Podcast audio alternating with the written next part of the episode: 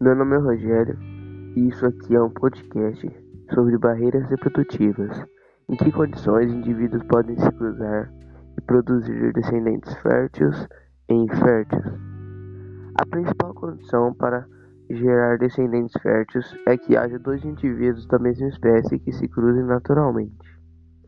O isolamento reprodutivo consiste na existência de barreiras biológicas que impedem indivíduos de sexos diferentes se reproduzam ou produzam prole fértil. O isolamento reprodutivo pode ser dividido em dois tipos.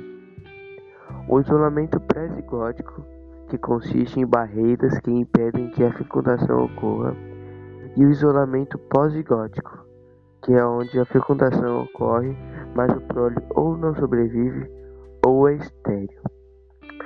Quando há acasalamento entre espécies diferentes, chamamos de híbrido. No caso, todo e qualquer organismo vivo descendente de indivíduos geneticamente diferentes. Não se pode dizer que todo híbrido é estéril, pois na natureza encontramos híbridos que possuem fecundidade limitada.